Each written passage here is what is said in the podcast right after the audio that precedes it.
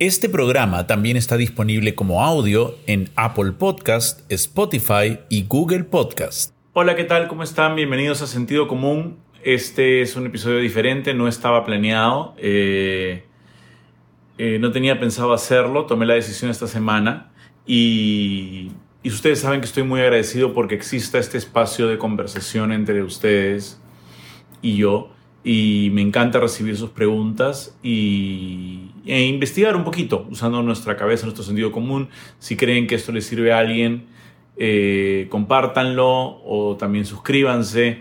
Y, y, nada, vamos a hablar el día de hoy de, de por quién voy a votar. Una pregunta que me hace muchísima gente y voy a tratar de... Eh, es que recién tengo mi decisión, recién la he tomado esta semana y, he llegado a ella por varias razones. Entonces, eh, nada, veámoslo después de esto.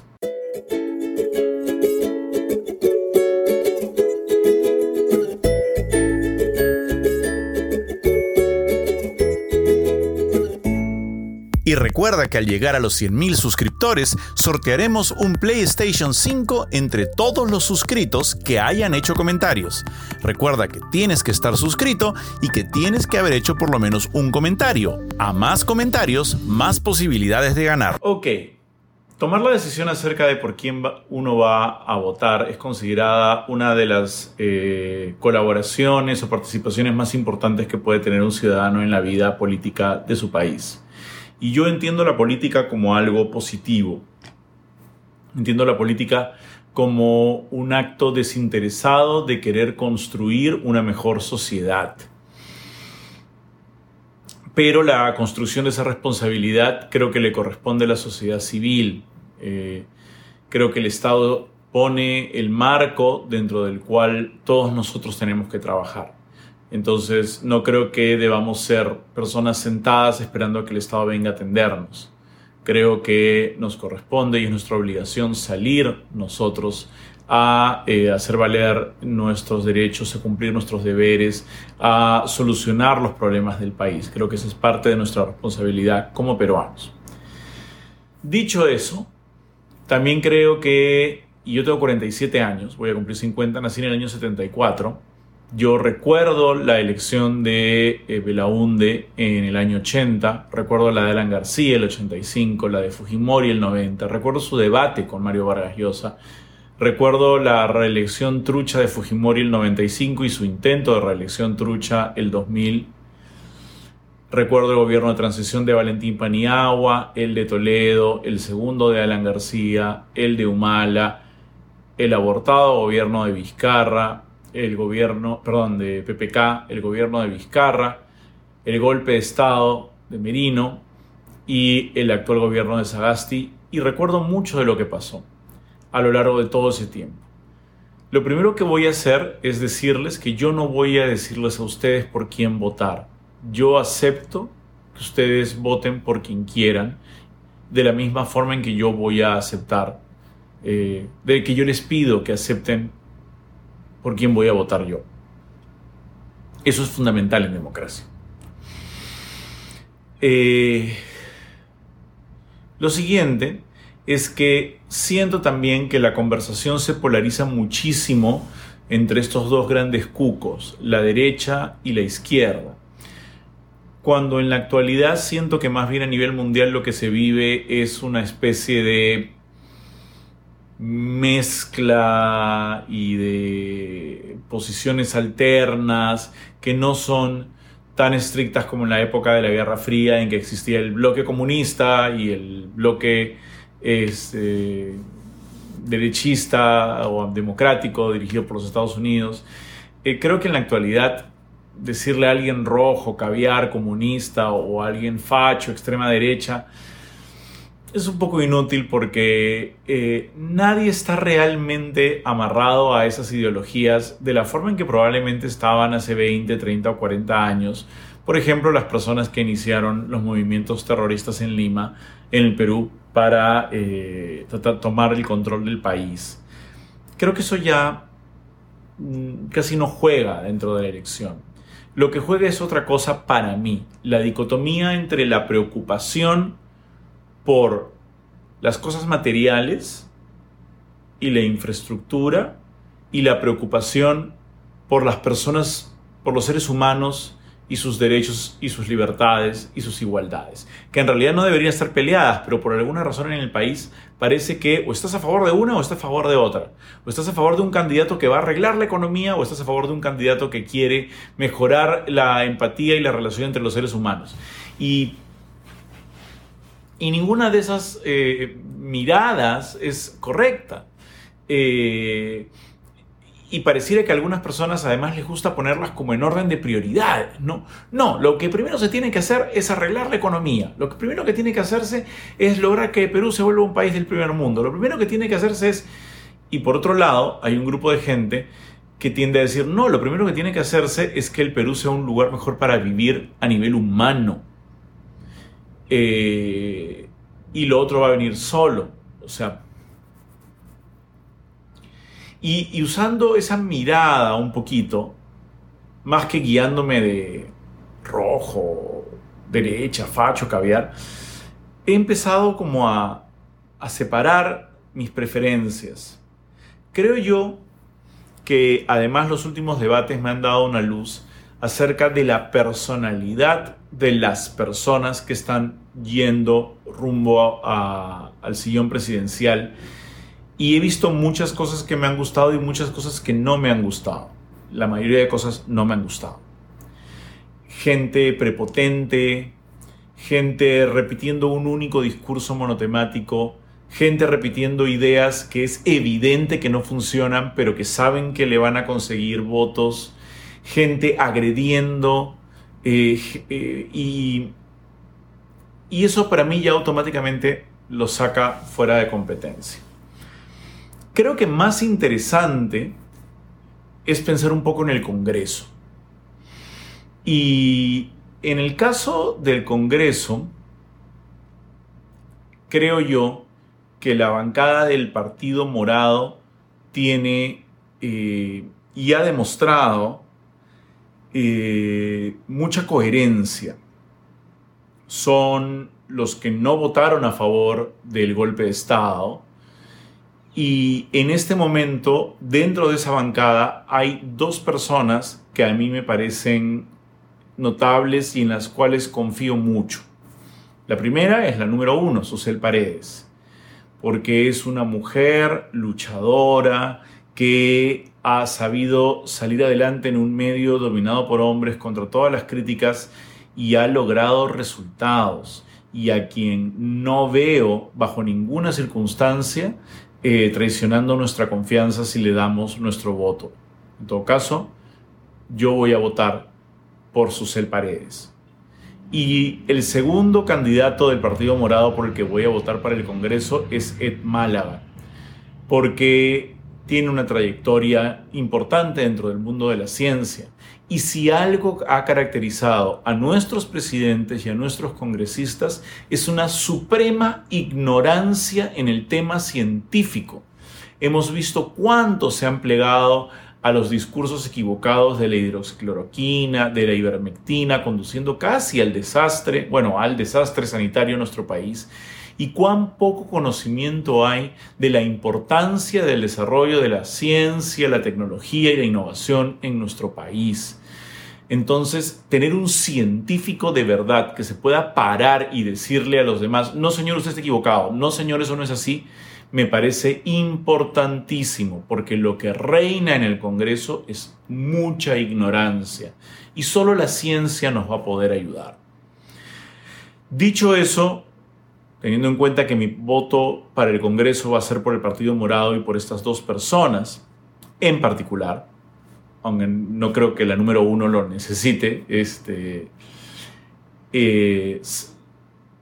creo que voy a arrastrar el mismo razonamiento hacia el Parlamento andino. Creo que el Partido Morado ha hecho muy bien su trabajo de construcción de estructura de partido, de eh, filtro y de concordar eh, eh, ideas y acuerdos entre todas las personas que se presentan por el Partido Morado al Congreso. También creo que tienen un excelente plan de gobierno. Yo creo que durante años nos han puesto delante el fantasma del socialismo o de la izquierda como la madre de todas las desgracias de los países. Y cuando me pongo a pensar en quiénes hacen eso, son precisamente aquellas personas que tienen más que perder con un gobierno más igualitario. Si te pones a pensar en quiénes se preocupan porque entre un gobierno que quiera quitarle exoneraciones tributarias a las empresas y a los empresarios más ricos del país, son precisamente los empresarios más ricos del país los que no quieren que eso ocurra. Y vienen y te cuentan que eh, una mirada social, una eh, mirada de izquierda, eh, va a traer solamente pobreza y destrucción. Y te citan Venezuela como ejemplo de lo que puede ocurrir. Venezuela está bajo una dictadura totalitaria que no tiene nada que ver con un país que maneja su economía de una manera más igualitaria y que tenga oportunidades para todos. Yo creo que la solución no es repartir lo que tienen los ricos y dárselo a los pobres. Eso no conduce a nada. Yo creo que la solución es repartir las oportunidades. Un niño que nace en San Isidro tiene acceso a una serie de oportunidades que no tiene un niño que nace eh, dentro del el contexto de una, de una tribu en, la Amazonía peruana o de repente eh, en algún pueblo muy pequeño en los Andes. No tiene las oportunidades. no se trata de igualar la riqueza inicialmente, sino de igualar las oportunidades.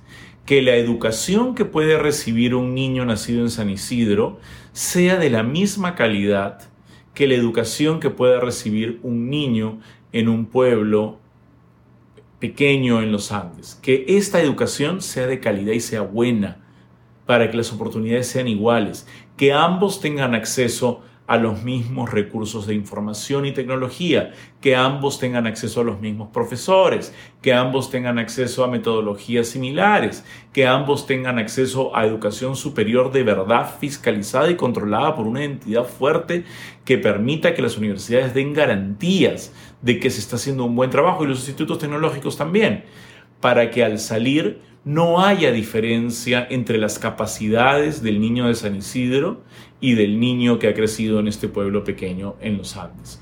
Entonces no se trata de crear un país en el cual a rajatabla uno va a remover o repartir las riquezas para dárselas a todos, sino un país más justo en donde todos jugamos en el mismo tablero de juego y nadie nace con ventaja. Una ventaja de la cual todos tenemos que reconocer, muchos usamos privilegios. Yo he nacido con ventaja. Mucha gente ha nacido con ventaja. Pero hay gente que no lo reconoce, que no reconoce ese privilegio y tiene miedo de que un gobierno orientado hacia el lado más social, hacia el lado más de izquierda, vaya a quitarle esos privilegios, como si se los hubiera ganado que todo el mundo tenga aquello por lo que ha trabajado y no lo que le tocó por casualidad. Y eso implica repartir las oportunidades. Por eso mi voto para presidente va a ser para Verónica Mendoza, porque creo que Verónica Mendoza no cree en las dictaduras totalitarias, abusivas, comunistas, a las que, con las que se le asocian, Creo que ella ha deslindado claramente de eso. Creo que tiene ideas, creo que tiene un buen plan. Me encantaría que usara el plan de Julio Guzmán, pero quien encabezara la candidatura sea Verónica Mendoza, porque creo que eso sería la junta perfecta. Creo que entre los dos en algún momento ha debido haber una junta porque estarían barriendo en este momento en las encuestas. Pero al margen de lo que las encuestas digan, yo creo que ella sí tiene calle y creo que ella sí tiene muñeca para manejar el país. Lo que siento que no va a tener es una gran bancada, pero si está la bancada del Partido Morado, que es una bancada que entiende, que procesa, que es lógica, de repente las cosas se pueden balancear. Entonces sí. Y si quieren, si han llegado hasta el final de este video, sí, por supuesto, de repente asumieron que mi voto iba a ir para cualquiera de los dos candidatos, de los únicos dos candidatos que proponen respeto para la comunidad LGTBIQ. Pero estoy poniendo al final solamente porque no quiero que piensen que es un voto parcializado para un beneficio para mí o para mi comunidad. Creo que eso es un símbolo de que para todo el mundo ellos tienen una mirada igualitaria, al margen de que también le toque a la comunidad LGTBIQ el reconocimiento de los derechos que no tienen, sobre todo a la comunidad trans. Entonces, eh, pueden no estar de acuerdo conmigo, y no tengo ningún problema con eso, pero y el voto es secreto, por supuesto, y no tendría por qué contarlo, pero si a alguien le sirve escuchar esto, yo voy a votar por Verónica Mendoza. Voy a votar por el Partido Morado al Congreso, por Susel Paredes y Ed Málaga, y para el Partido Morado para el Parlamento Andino. Y creo que estoy haciendo, no y creo que no estoy escogiendo el mal menor. Creo que estoy votando por convicción por alguien quien creo va a traer igualdad de oportunidades para todos. Y siendo padre, quisiera que mis hijos crecieran en un lugar donde con mis impuestos, que ya pago, tengamos acceso a salud pública y educación pública de calidad, de alta calidad, igual, igual para todos, para que no tengan que, para que yo no tenga que pagar el doble o el triple para tener un seguro médico o, mandarlos a un colegio privado, sino que podamos vivir como se vive en las economías. Y aquí voy a citar a los países que nadie menciona cuando hablamos de izquierdas, ¿no? Noruega, Finlandia, Alemania, Islandia, este, Suecia, ¿no? En donde la educación es un derecho y es de excelente calidad. Eso es lo que quisiera para mis hijos y, vamos a empujar el carro para que así sea. Y nada, a cruzar los dedos, voten por quien ustedes quieran. No me quiero pelear con nadie. Ahí está. Y si les queda alguna pregunta, o si quieren salirse del canal, o si eh, aceptan mi opinión y siguen escuchando mis otros videos, todo lo voy a agradecer igual. Síganme mandando sus preguntas, aquí estamos en sentido común. Recuerden suscribirse y compartirlo.